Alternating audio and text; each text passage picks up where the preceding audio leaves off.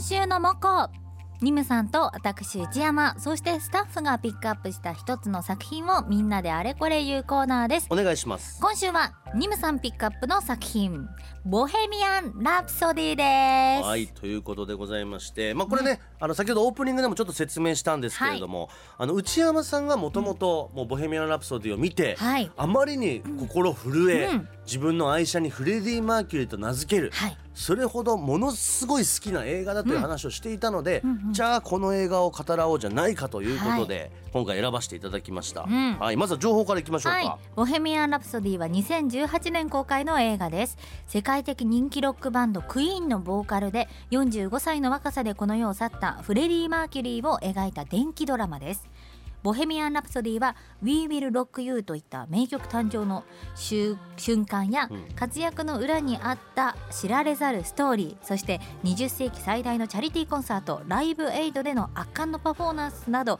音楽史に残る伝説の数々を再現しています、うん。第91回アカデミー賞では5部門にノミネートされ主演男優賞編集賞録音賞音響編集賞の最多4冠を獲得しています。これねあのアカデミー賞をやっぱ取ってるのもあって、うんうん。今回リスナーさんからも結構いろいろ感想届いてますし、もう5年前6年前になるんですねこれそうね。ですね。僕ねもう見て久しぶりに僕ねこれ映画館で見に行ってるんですけど、うわやったなと思ったのがやった「ええよ」って、はいはいはい。あれ当時みんなやってましたよね。このコールレスポンスでね、フレディ・マーキュリーが「ええよええよ」って これ当時見た人みんなやってたっていうのを思い出しやてってた。ああじなんか時経ったなっていうね、うんうんうん。思いましたけれども、うんまあちょっとじゃあ今日は内山さん僕はねだから聞きたいですよ、ええ。やっぱそれだけこの一つ人生の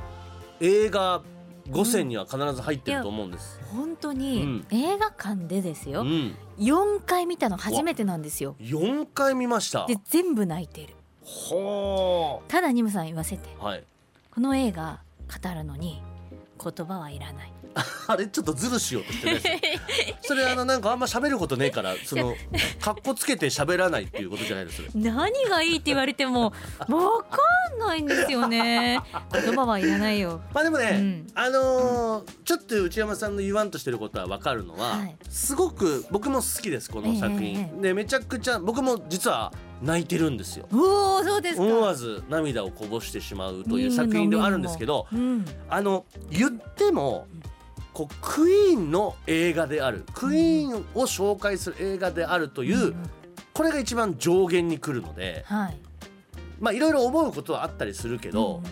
多分そのなんだろうなそこが多分内山さんとしても喋りづらいんじゃないかなって気がします。だからクイーンかっけーとか、クイーン素敵ってなるとか、楽曲聴きたくなるっていうのが一番こうマックスに来るじゃないですか。曲がめっちゃいいうんです、で僕もねだからあのこの映画もしねまだ見てない方はねぜひ見ていただくと、はい。見て見てもらってからクイーンの楽曲を聴くと、うん。すごいいかにクイーンがチャレンジングな楽曲を作ってるかってことだったり、曲の裏側を知ってる上でものすごい曲が楽しく本当です。いい曲に聞こえるんですよね。もう一回見て私すぐアルバムを買って、うん。ずっとフレディの中で聴いてましたもん僕「ボヘミアン・ラプソディ」ってこのタイトルにもなってるこの曲。はい。当時クイーンの曲としてだけ聴いてる時「なげえしなんだよこの曲」って思ってたの。はい。この映画見てから「ボヘミアン・ラプソディ」聴いたらもういい曲。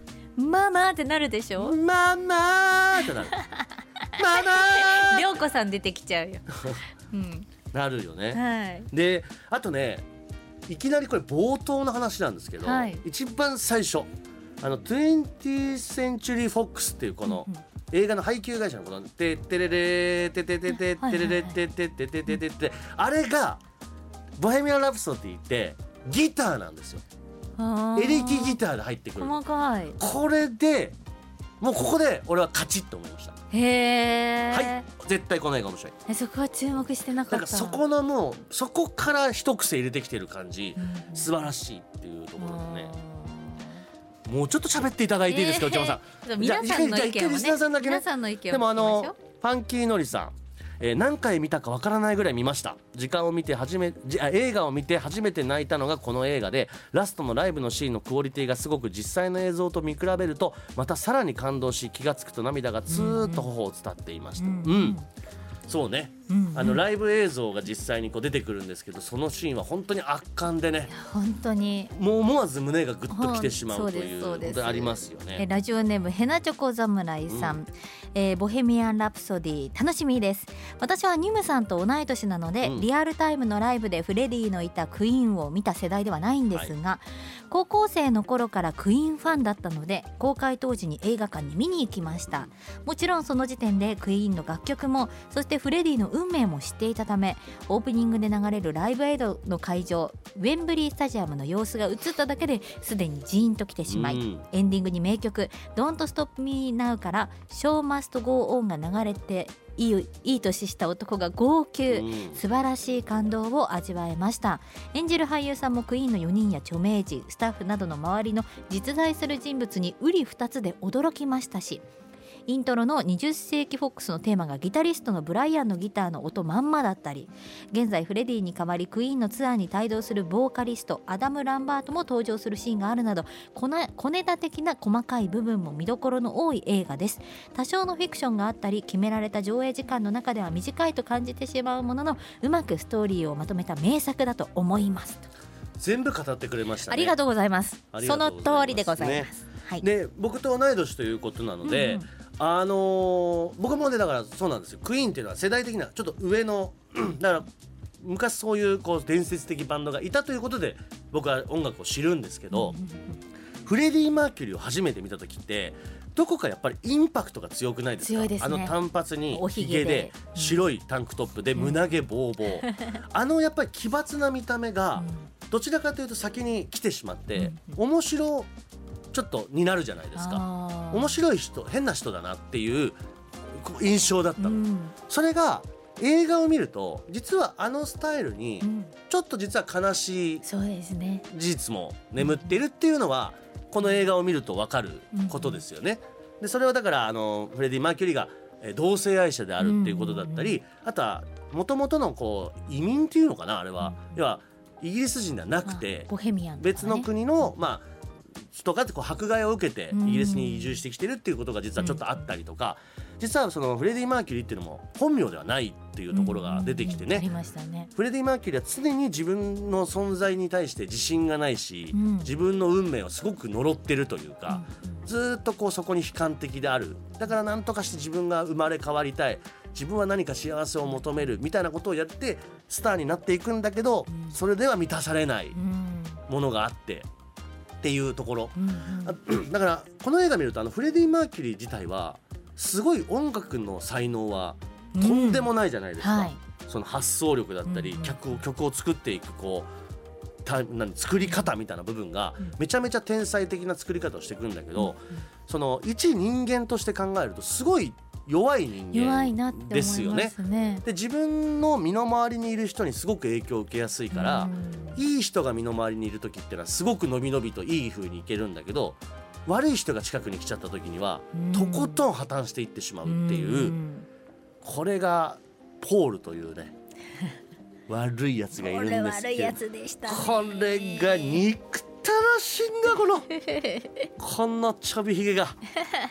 本当にね。いやでもあの「ボヘミアン・ラプソディ」で「ママ」で僕は人を殺してしまったんだっていう和訳からね、うん、入るじゃないですか、うん。それを私直訳で聞いてたんですけど、うんうん。これ見終わった後あフレディが殺したのはうん。自分自身の、なんだろう。ほ本当の自うん分、うん。違う自分なんだろうなカミングアウトはい。する自うん分うん。だったんだなっていうのを思って余計泣けました、あの最後のクライマックスで、うん。本当にライブエイドってライブのクイーンの曲を結構長長尺で流す、あそこで歌詞が字幕で出てきた時に実はこの映画「ボヘミアン・ラプソディ」でフレディ・マーキュリーがずっと葛藤してたり、うん。悩んでたりすることが全部歌になってるんだってことが分かるんですよね。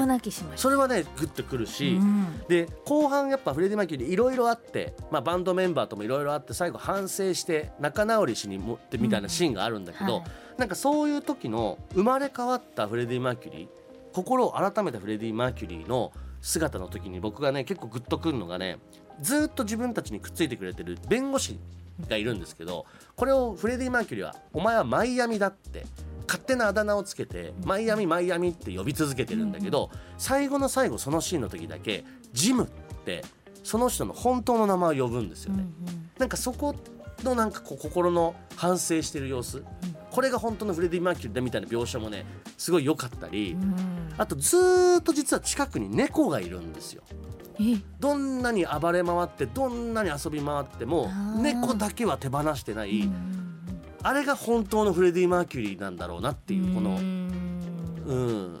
みたいなことだったりとか、だからなんかスターの話なんでね一見こう浮世離れしたエピソードが多いんだけど、うんうんでも結構こう葛藤してたり悩んでることは我々と変わらないっていうそこが胸を打つんでしょうね。します。あと実話ってとこがまたうん。すごいいいなって思います、まあちょっとこれ本当にまあでも一番言いたいのは本当クイーンが好きになるね。歌がねいいです、うん。あのマーキュリーが作った以外の歌もいいですようね、んであと1個だけ SBS ラジオとして言えることは、実は SBS ラジオには和製フレディ・マーキュリーと言いましてえ？僕が一緒に「隣の常連さん」って番組をやってるんですけど、うん。あの陽介っていう彼があのフレディ・マーキュリーとして今 SBS ラジオで振る舞ってますので。じゃあ今度 AO って言ってみますウィーウェイやってやってやって AO ウィーウィルロックユーかけたらもうやってくれるから。じゃあこうやってやったらすぐやってくれやますか。ってくれるから。それはぜひちょっと注目いただければと思いますけど、ね、はい。いやでも本当になんか思わず曲を聴きたくなって、はい、クイーンの世界に浸りたくなる。うん、これは名作でございますので。わあ珍しく二人とも意見が合いましたね。ただもうびっくりしました内山さんが、うん。語ることは別にないっていうのはちょっとびっくりしましたけど。まあでも本当に見る価値がある作品だと思いますので、はい。はい、ぜひぜひ「ボヘミアン・ラプソディ」見てみてください。うん